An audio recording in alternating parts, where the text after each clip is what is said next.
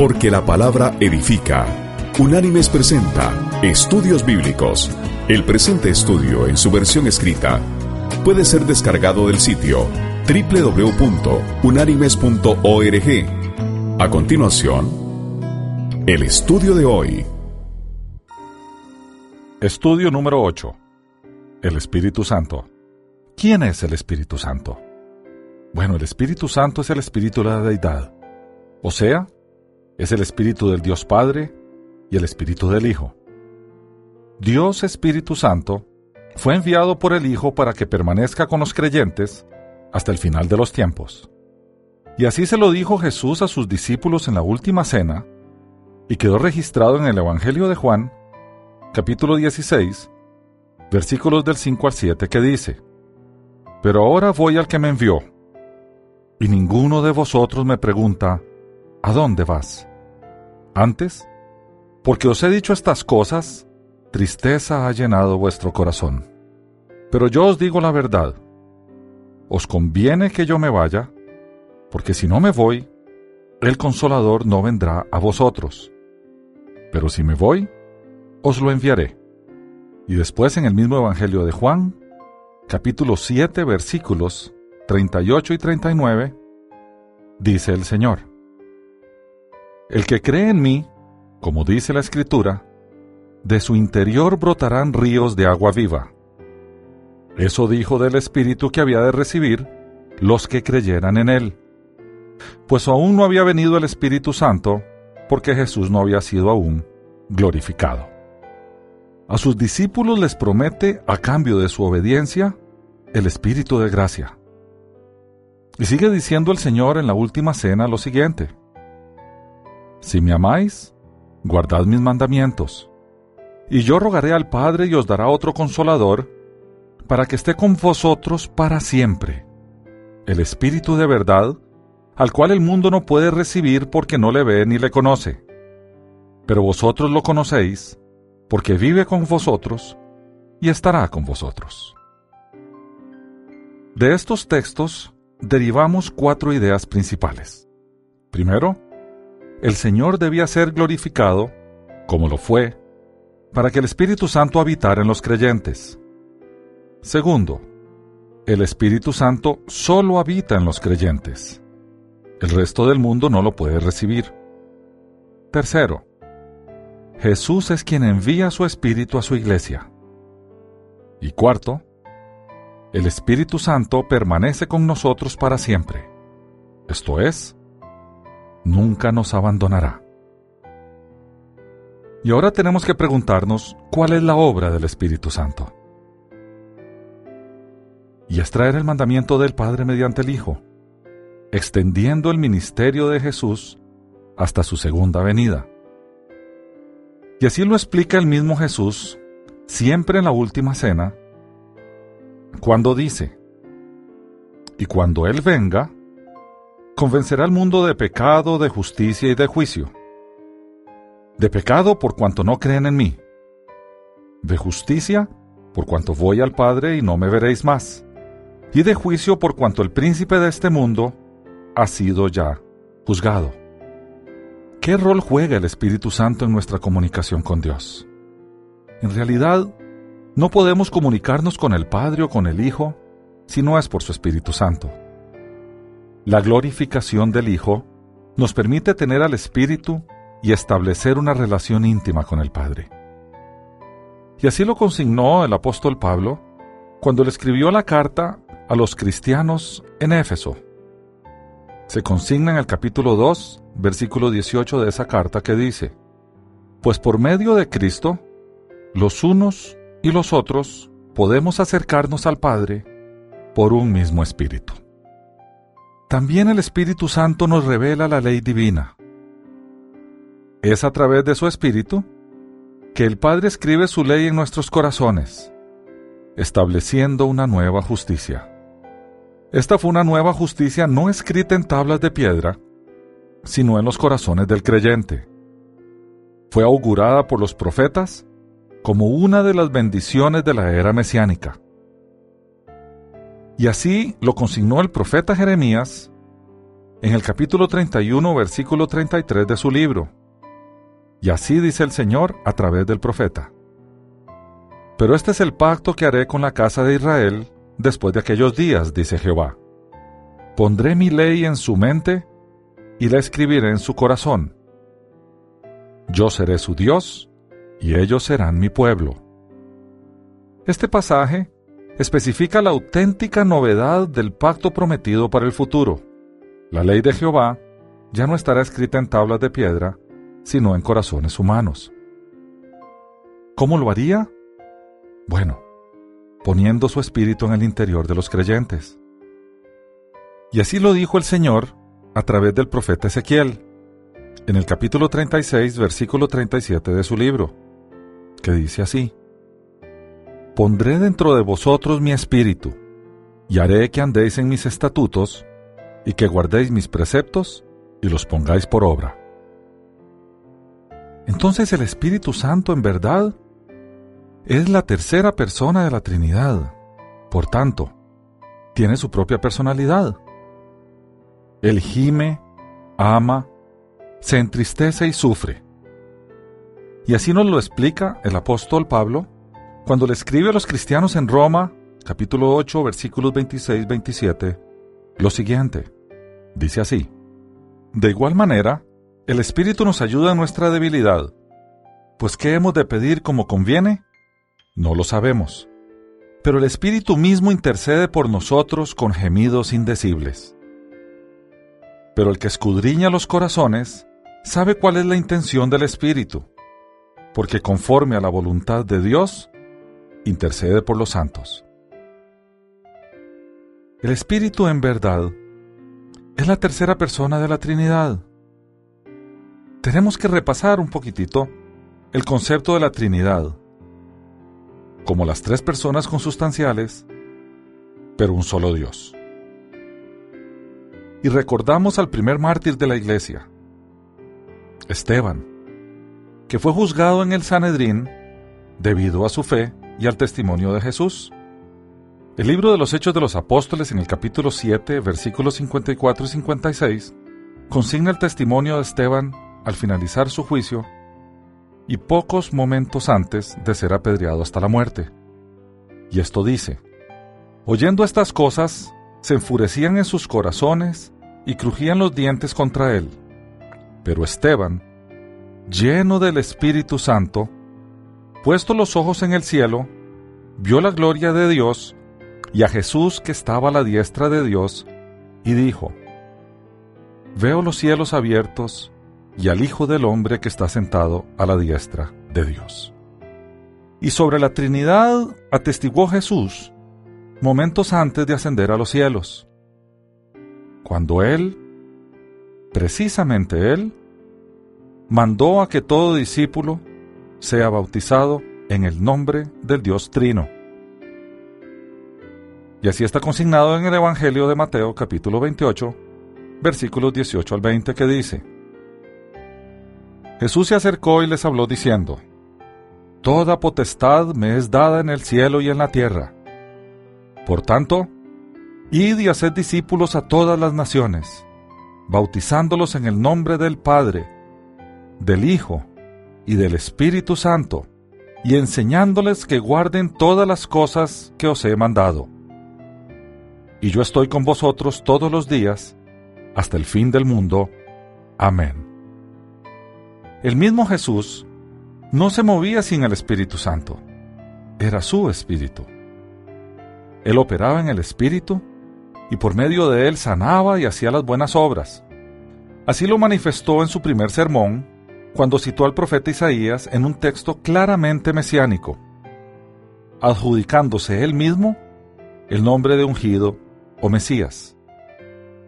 Y eso lo consignó el evangelista Lucas en su capítulo 4, versículo 18, donde Jesús dice en la sinagoga, El Espíritu del Señor está sobre mí, por cuanto me ha ungido para dar buenas nuevas a los pobres. Me ha enviado a sanar a los quebrantados de corazón, a pregonar libertad a los cautivos y vista a los ciegos, a poner en libertad a los oprimidos y a predicar el año agradable del Señor. El Espíritu Santo nos trae conocimiento y amor por Cristo Jesús. Entre más comunión con el Espíritu Santo, crece nuestro conocimiento y nuestro amor por Él. Porque uno de los roles del Espíritu Santo es dar testimonio de Jesús. Cuando ese testimonio es asimilado por el creyente, su amor por Jesús aumenta y su compromiso se concreta. De nuevo el Señor en la última cena le dice a sus discípulos lo siguiente. Cuando venga el consolador, a quien yo os enviaré del Padre, el Espíritu de verdad, el cual procede del Padre, Él dará testimonio acerca de mí. Eso está consignado en el Evangelio de Juan capítulo 15 versículo 26. Adicionalmente, el Espíritu Santo es tan eterno como las otras dos personas de la Trinidad. Inclusive los vemos desde el principio de las Escrituras. Lo vemos desde antes de la creación. Y en el Génesis capítulo 1, versículo 2, dice, La tierra estaba desordenada y vacía. Las tinieblas estaban sobre la faz del abismo, y el Espíritu de Dios se movía sobre la faz de las aguas. Dios desea derramar al Espíritu sobre su pueblo. Esa ha sido su intención desde siempre. Y así está consignado en el libro del profeta Isaías, en el capítulo 32, versículos 15 y 16, que dice, Hasta que sobre nosotros se ha derramado el Espíritu de lo alto. Entonces el desierto se convertirá en campo fértil, y el campo fértil será como un bosque habitará el juicio en el desierto, y en el campo fértil morará la justicia. El Espíritu Santo también es el maestro de la Biblia. Es el que nos enseña, es el que nos aclara. A Él le es muy fácil porque fue Él quien le inspiró.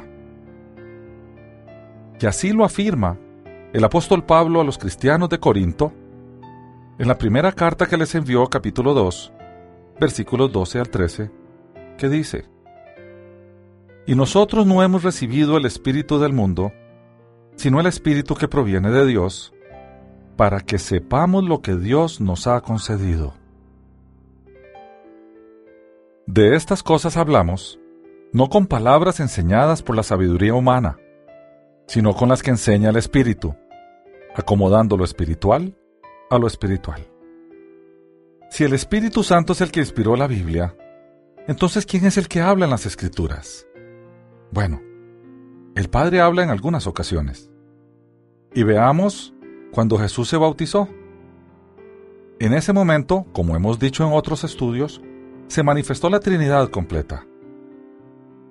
El Padre habló, el Espíritu se posó sobre Jesús indicando que Él era el Mesías, y Jesús era el eterno Hijo de Dios.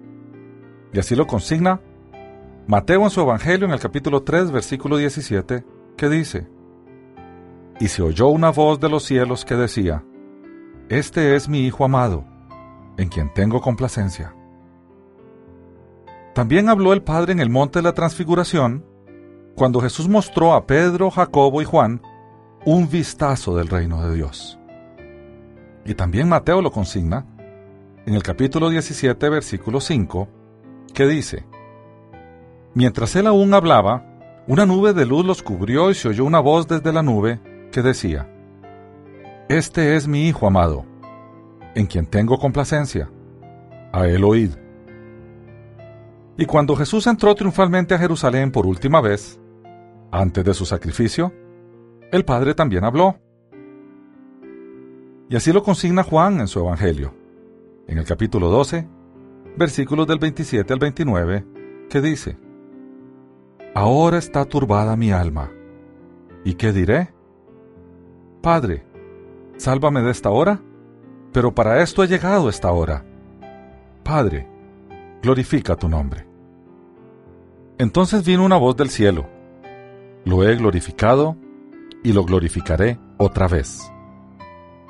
Y la multitud que estaba allí y había oído la voz, decía que había sido un trueno. También en la Biblia habla el eterno Hijo de Dios en todas las teofanías o manifestaciones de Dios al hombre. En realidad, de acuerdo a lo que Jesús dijo, antes de su sacrificio la única revelación del Padre al hombre era a través del Hijo mismo. Al Padre nadie lo ha visto ni oído. Al Padre nadie había llegado ni llega, ni llegará, si no es a través del Hijo. Y vemos lo que Jesús dice que consigna Lucas en su capítulo 10, versículo 22. Y dice así, Todas las cosas me fueron entregadas por mi Padre, y nadie conoce quién es el Hijo sino el Padre, ni quién es el Padre sino el Hijo y aquel a quien el Hijo lo quiera revelar. También en el Evangelio de Juan, capítulo 1, versículo 18, dice, A Dios nadie lo ha visto jamás. El unigénito Hijo, que está en el seno del Padre, Él lo ha dado a conocer. Y el apóstol Pablo a los cristianos de Colosas, en el capítulo 1, versículos del 15 al 17, afirma, Cristo es la imagen del Dios invisible, el primogénito de toda creación, porque en Él fueron creadas todas las cosas, las que hay en los cielos y las que hay en la tierra, visibles e invisibles, sean tronos, sean dominios, sean principados, sean potestades. Todo fue creado por medio de Él y para Él. Y Él es antes que todas las cosas, y todas las cosas en Él subsisten. Después, por si quedaba alguna duda, el apóstol Pablo relata un poquito la historia del pueblo de Israel a través del desierto en el Éxodo. Eso está atrás en el Antiguo Testamento. Pero Pablo afirma que allá atrás, la manifestación gloriosa de Dios al pueblo de Israel era el mismo Hijo, el Cristo, el ungido, el Mesías. Y así lo consigna él en la primera carta que escribió a los Corintios, en el capítulo 10, versículos del 1 al 4 que dice, No quiero, hermanos, que ignoréis que nuestros padres estuvieron todos bajo la nube y todos pasaron el mar, que todos en unión con Moisés fueron bautizados en la nube y en el mar. Todos comieron el mismo alimento espiritual y todos bebieron la misma bebida espiritual, porque bebían de la roca espiritual que los seguía. Esa roca era Cristo. Bien, en las Escrituras también el Espíritu Santo habla. Habla por medio de los profetas y de todos los escritores de la palabra. En las referencias bíblicas del Antiguo Testamento, cuando Jehová habla a los profetas, y entendemos a Jehová como la manifestación de Dios al hombre, y ya vimos que la manifestación de Dios al hombre es a través del Hijo, Jehová habla a través del Espíritu Santo que inspiró a esos hombres. Porque el Espíritu Santo es el Espíritu de la divinidad. Recordemos que Dios es Espíritu. Y el Espíritu Santo es el Espíritu del Padre y es el Espíritu del Hijo. Estas referencias se citan en el Nuevo Testamento tanto por Jesús como por sus apóstoles. Y leemos lo que dice el apóstol Pedro en su segunda carta, en el capítulo 1, versículos 20 y 21. Dice así, Pero ante todo entended que ninguna profecía de la Escritura es de interpretación privada, porque nunca la profecía fue traída por voluntad humana, sino que los santos hombres de Dios hablaron siendo inspirados por el Espíritu Santo. En el libro de los Hechos de los Apóstoles, casi al finalizar, en el capítulo 28, versículos del 25 al 27, se le atribuyen a Pablo estas palabras. Y dice, como no estaban de acuerdo entre sí, al retirarse les dijo Pablo esta palabra. Bien habló el Espíritu Santo por medio del profeta Isaías a nuestros padres diciendo, Ve a este pueblo y diles, de oído oiréis y no entenderéis, y viendo veréis y no percibiréis, porque el corazón de este pueblo se ha engrosado, y con los oídos oyeron pesadamente, y sus ojos han cerrado, para que no vean con los ojos y oigan con los oídos, y entiendan de corazón y se conviertan, y yo los sane. También el autor del libro de los Hebreos, en el capítulo 10, versículos 15 y 16, consigna lo siguiente. El Espíritu Santo nos atestigua lo mismo, porque después de haber dicho, Este es el pacto que haré con ellos, después de aquellos días, dice el Señor, pondré mis leyes en sus corazones y en sus mentes las escribiré. También el Espíritu Santo habla en nuestro nombre, habla por nosotros. Jesús nos dice eso, y eso se consignó en el Evangelio de Mateo, capítulo 10, versículos 19 y 20, que dice, Pero cuando os entreguen, no os preocupéis por cómo o qué hablaréis, porque en aquella hora os será dado lo que habéis de hablar, pues no sois vosotros los que habláis, sino el Espíritu de vuestro Padre que habla en vosotros. Tenemos que tener presente que el Espíritu Santo es el poder del Hijo de Dios manifestado en la tierra. La palabra poder en griego es dínamo, y es la palabra que el Señor usa cuando iba a ascender a los cielos y llamó al Espíritu Santo el Espíritu de poder. Del griego dínamo se producen varias palabras en el español. Los dínamos producen poder en forma de electricidad, o el término dinamita produce un poder explosivo. El Señor usa ese mismo término, y así lo manifestó en tiempos del Antiguo Testamento y también en el momento de su ascensión al cielo, narrada por Lucas en el libro de los Hechos de los Apóstoles. Y leemos lo que dijo a través del profeta Miqueas en el capítulo 3, versículo 8, que dice: mas yo estoy lleno del poder del Espíritu de Jehová, de juicio y de fuerza, para denunciar a Jacob su rebelión y a Israel su pecado. Y en la narrativa en los Hechos de los Apóstoles capítulo 1 versículos del 6 al 8, antito de que el Señor ascendiera a los cielos, dice, Entonces los que se habían reunido le preguntaron diciendo, Señor, ¿restaurarás el reino a Israel en este tiempo? Y les dijo, no os toca a vosotros saber los tiempos o las ocasiones que el Padre puso en su sola potestad, pero recibiréis poder, o sea, dínamo, cuando haya venido sobre vosotros el Espíritu Santo. La inserción de la palabra dínamo fue nuestra y no está en las Escrituras. El Espíritu Santo, además de ser el Espíritu de poder, es nuestro guiador. Jesús nos dio la salvación el Espíritu Santo, si le permitimos, nos lleva por caminos de justicia y nos guía de la mano a Cristo. El Espíritu revela los deseos de la deidad, pues todo lo que tiene el Padre es del Hijo, y el Espíritu tomará de lo del Hijo y lo dará. Es en la última cena donde el Señor se extiende en la explicación del Espíritu Santo. Y Juan lo consigna así en el capítulo 16 de su Evangelio, versículos del 12 al 15, que dice, Así dice el Señor, Aún tengo muchas cosas que deciros, pero ahora no las podéis sobrellevar. Pero cuando venga el Espíritu de verdad, Él os guiará a toda verdad, porque no hablará por su propia cuenta, sino que hablará todo lo que oiga y os hará saber las cosas que habrán de venir él me glorificará, porque tomará de lo mío y os lo hará saber. Todo lo que tiene el Padre es mío.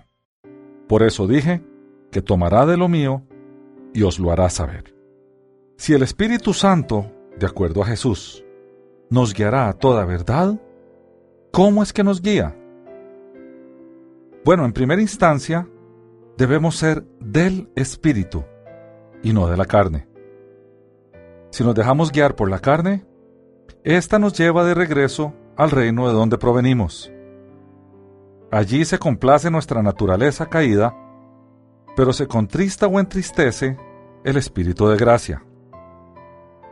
Y Pablo nos lo explica en la carta a los Romanos capítulo 8, versículo 5 que dice, Los que son de la carne piensan en las cosas de la carne, pero los que son del Espíritu, en las cosas del Espíritu. Y se extiende en la carta a los Gálatas, en el capítulo 5, versículos 16-18, que dice, Digo pues, andad en el Espíritu y no satisfagáis los deseos de la carne, porque el deseo de la carne es contra el Espíritu, y el del Espíritu es contra la carne. Y estos se oponen entre sí, para que no hagáis lo que quisierais.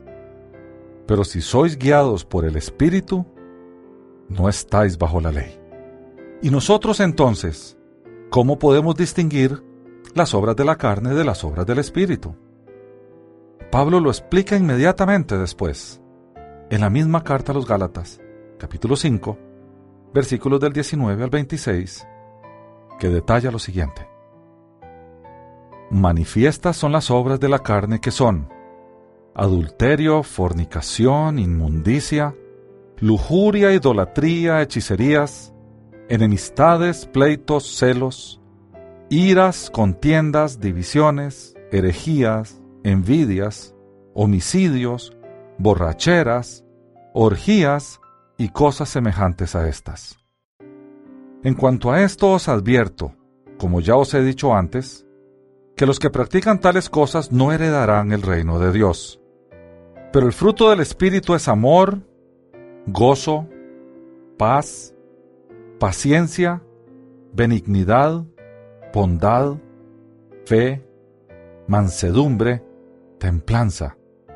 Contra tales cosas no hay ley. Pero los que son de Cristo han crucificado la carne con sus pasiones y deseos. Si vivimos por el Espíritu, andemos también por el Espíritu. No busquemos la vanagloria, irritándonos unos a otros, envidiándonos unos a otros. También si el Espíritu nos va a guiar, ¿cómo es que nos habla? ¿Cómo nos comunicamos con Él? Bueno, en primera instancia, Él da testimonio a nuestra conciencia. Con el tiempo aprendemos a reconocer su voz. De cuando en cuando nos habla directo a nuestro entendimiento. Y leemos de la carta a los Romanos, capítulo 8, versículo 16, y el capítulo 9, versículo 1. Dice así, El mismo Espíritu da testimonio a nuestro Espíritu de que somos hijos de Dios. Y agrega, Verdad digo en Cristo, no miento, y mi conciencia me da testimonio en el Espíritu Santo. El Espíritu también se duele. Los hermanos muy carnales no saben qué es esto, pues tienen el espíritu dolido, entristecido. Pablo nos enseña eso en la carta que le envió a los cristianos en Éfeso, en el capítulo 4, versículo 30, donde nos advierte, y no entristezcáis al Espíritu Santo de Dios, con el cual fuisteis sellados para el día de la redención. Entonces la palabra clave aquí es obediencia. Si tenemos disciplina en las cosas del Señor, todo nos será dado en el Espíritu. Y en verdad así se consigna en el libro de los Hechos de los Apóstoles, en el capítulo 5, versículo 32, que dice, Nosotros somos testigos suyos de estas cosas, y también el Espíritu Santo, el cual ha dado Dios a los que lo obedecen. Bueno, recordamos que también en las Escrituras se consignan palabras muy duras contra aquellos que blasfeman contra el Espíritu Santo. La primera de todas es la que viene del Señor. El Señor claramente ha establecido como el pecado sin perdón la blasfemia contra el Espíritu Santo. Vamos primero a leer el texto y luego explicaremos qué quiere decir eso. Eso está consignado en el Evangelio de Marcos, capítulo 3, versículos 22, 29 y 30. Y leemos. Pero los escribas que habían venido de Jerusalén decían que tenía a Belcebú y que por el príncipe de los demonios echaba fuera a los demonios. Bueno, el Señor dice, pero cualquiera que blasfeme contra el Espíritu Santo no tiene jamás perdón, sino que es reo de juicio eterno. Porque ellos habían dicho tiene espíritu inmundo. Bien, aquí entonces el Señor nos habla de que no hay perdón. Nos habla de que somos reos de juicio eterno si blasfemamos contra el Espíritu. ¿Qué es entonces un pecado eterno? del cual no hay perdón. El contexto de la enseñanza de Jesús acerca del pecado eterno hace claro lo que eso es. Jesús enseñó que la blasfemia en contra del Espíritu Santo estaba directamente relacionada con decir que el Señor tenía un espíritu malo por medio del cual echaba fuera los demonios. De aquí que parezca existir un vínculo entre el pecado eterno y el insulto al Espíritu de gracia del cual habla el autor del libro de los Hebreos, que leeremos más adelante. Esto pudiera posiblemente explicar por qué aquellos a los que se refiere este autor no podían ser renovados para salvación. Es decir, ellos cometieron el pecado eterno. Y leemos del libro de los Hebreos, capítulo 10, versículo 29, que dice, ¿Cuánto mayor castigo pensáis que merecerá el que pisotee al Hijo de Dios y tenga por inmunda la sangre del pacto en la cual fue santificado y ofenda al Espíritu de gracia. También el mismo autor, cuatro capítulos antes, en el capítulo 6, versículos del 4 al 6, dice, Es imposible que los que una vez fueron iluminados, gustaron del don celestial, fueron hechos partícipes del Espíritu Santo, y asimismo gustaron de la buena palabra de Dios y los poderes del mundo venidero, y recayeron, sean otra vez renovados para arrepentimiento, crucificando de nuevo para sí mismos al Hijo de Dios y exponiéndolo a la burla. Veamos entonces la blasfemia. Aquellos a los que se dirige este texto eran hebreos cristianos, a quienes el Espíritu Santo les había revelado la verdad del Mesías. Las persecuciones hebreas los dejaron desanimados y fueron tentados a regresar al judaísmo.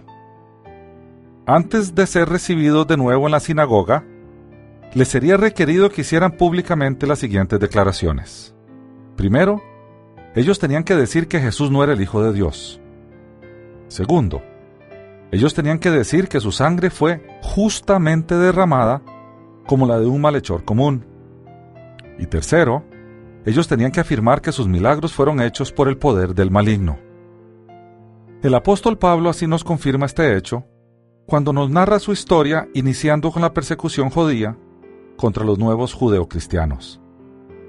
Y esto se consigna en el libro de los Hechos de los Apóstoles, capítulo 26, versículos del 9 al 11, donde Pablo dice, yo ciertamente había creído mi deber hacer muchas cosas contra el nombre de Jesús de Nazaret, lo cual también hice en Jerusalén. Yo encerré en cárceles a muchos de los santos, habiendo recibido poderes de los principales sacerdotes, y cuando los mataron, yo di mi voto. Y muchas veces, castigándolos en todas las sinagogas, los forcé a blasfemar y enfurecido sobremanera contra ellos, los perseguí hasta en las ciudades extranjeras. Eso quiere decir que debían negar las revelaciones del Espíritu Santo, pues éste revela que Jesús sí es Dios, que su sangre fue derramada injustamente para el perdón de los pecados y que sus milagros provenían del Espíritu que mora en él. Entonces vemos aquí que blasfemar contra el Espíritu y la apostasía o renuncia casi que viene a ser lo mismo. Estos judeocristianos se vieron en una encrucijada y tomaron una decisión. Antes de su conversión, ellos habían pertenecido a la nación que había crucificado a Cristo. Regresar a la sinagoga, o sea, al judaísmo tradicional, sería negar las revelaciones del Espíritu Santo y crucificar para ellos mismos al Hijo de Dios de nuevo, exponiéndolo a vergüenza pública. Esto sería el horrible pecado de apostasía o renuncia a su fe.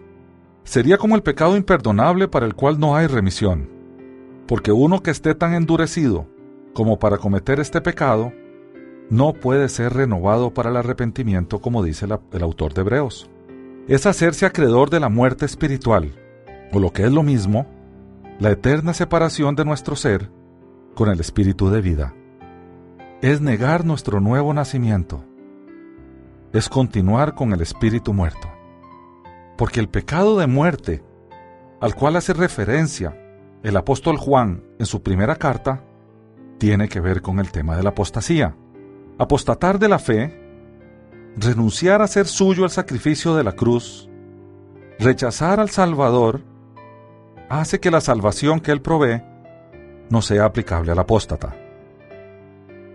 Y así lo consigna el apóstol Juan en su primera carta, en el capítulo 5, versículos 16 y 17, que dice, Si alguno viere a su hermano cometer pecado que no sea de muerte, pedirá, y Dios le dará vida. Esto es para los que cometen pecado que no sea de muerte. Hay pecado de muerte, por el cual yo no digo que se pida. Toda injusticia es pecado, pero hay pecado no de muerte. Entonces, ¿qué se le ofrece al creyente mientras está en el mundo? Bueno, al creyente se le ofrecen las mayores de las bendiciones. La bendición del Dios Trino, de la Trinidad revelada en tres personas consustanciales.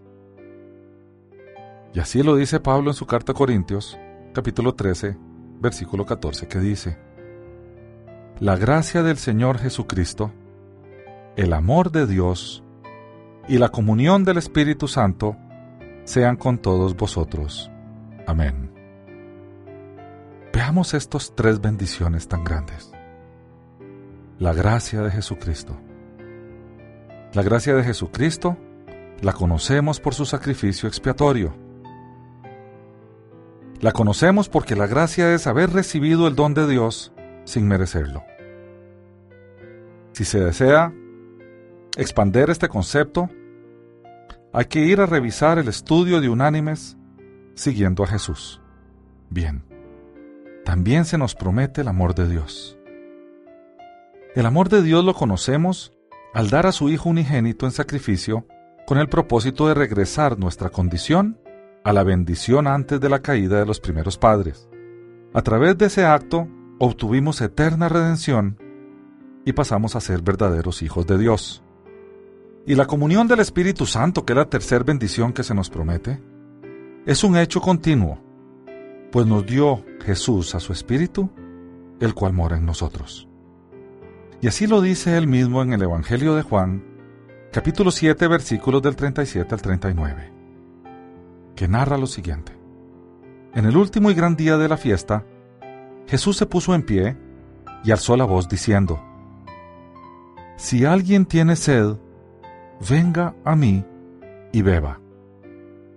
El que cree en mí, como dice la Escritura, de su interior brotarán ríos de agua viva. Esto dijo del Espíritu que habían de recibir los que creyeren en Él, pues aún no había venido el Espíritu Santo, porque Jesús no había sido aún glorificado. Y de nuevo en la última cena, el Señor le dice a sus discípulos lo que consigna el Evangelio de Juan capítulo 14, versículos 15 al 17 que dice, si me amáis, guardad mis mandamientos, y yo rogaré al Padre y os dará otro consolador, para que esté con vosotros para siempre.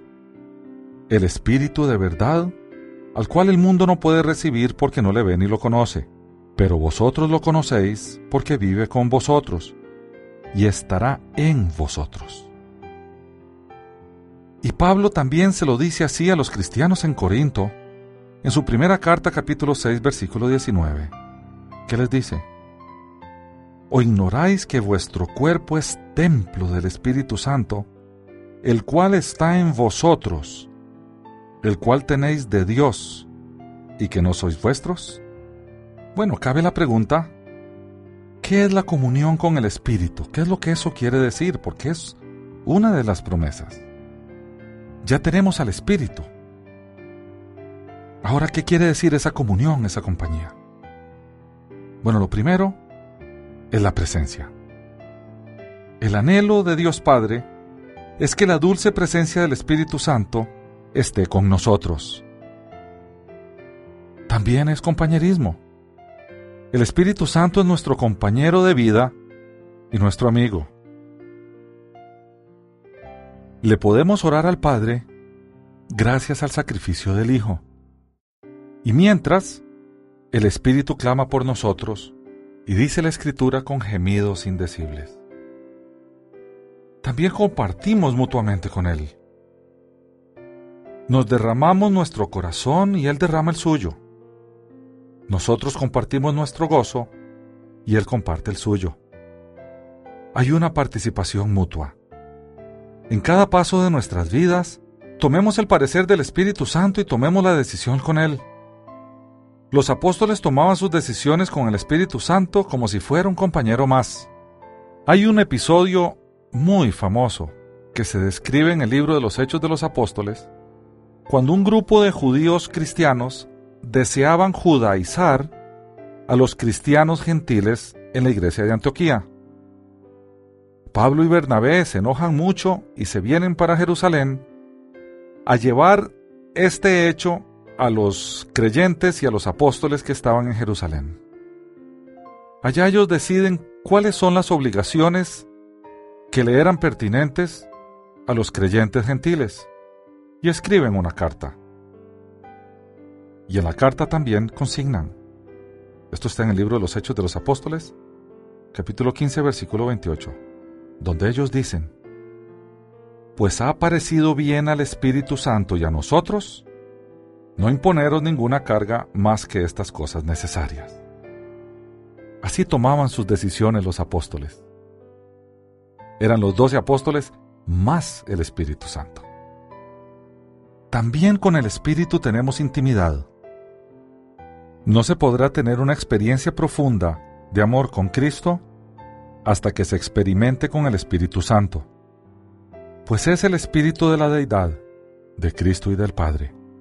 Y esto dice el apóstol Pablo a los romanos en el capítulo 8, versículos del 9 al 11. Pero vosotros no vivís según la carne, sino según el Espíritu. Si es que el Espíritu de Dios está en vosotros. Y si alguno no tiene el Espíritu de Cristo, no es de él. Pero si Cristo está en vosotros, el cuerpo en verdad está muerto a causa del pecado, pero el Espíritu vive a causa de la justicia. Y si el Espíritu de aquel que levantó de los muertos a Jesús está en vosotros, el que levantó de los muertos a Cristo Jesús, vivificará también vuestros cuerpos mortales por su Espíritu que está en vosotros.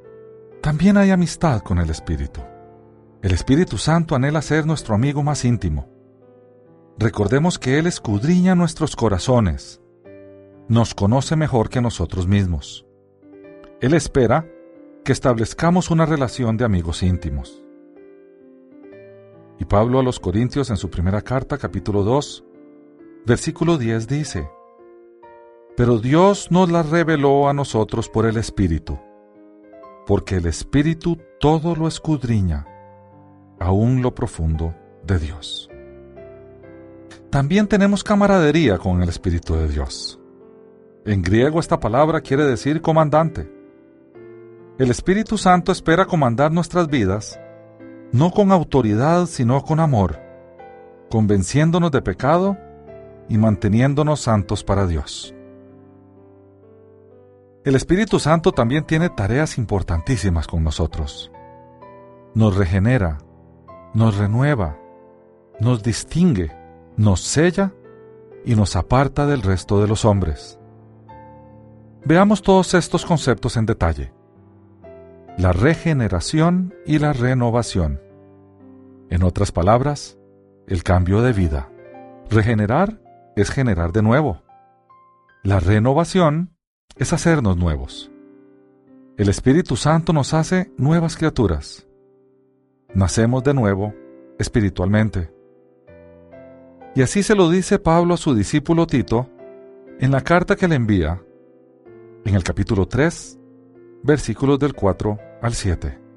Y dice, Pero cuando se manifestó la bondad de Dios, nuestro Salvador, y su amor para con la humanidad nos salvó, no por obras de justicia que nosotros hubiéramos hecho, sino por su misericordia, por el lavamiento de la regeneración y por la renovación en el Espíritu Santo, el cual derramó en nosotros abundantemente por Jesucristo nuestro Salvador, para que justificados por su gracia, llegáramos a ser herederos conforme a la esperanza de la vida eterna. También hay un ungimiento o una unción. Esta expresión ha sido un poquito cambiada o mal interpretada con el correl de la historia.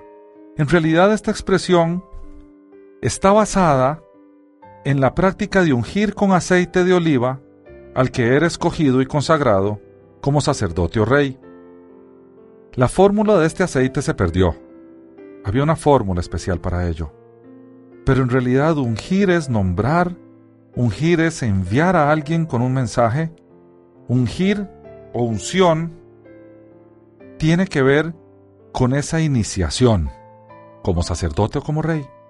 Y Pablo en la segunda carta de Corintios, capítulo 1, versículos 21 y 22 nos dice, Y el que nos confirma con vosotros en Cristo, y el que nos ungió, es Dios, el cual también nos ha sellado y nos ha dado como garantía el Espíritu en nuestros corazones.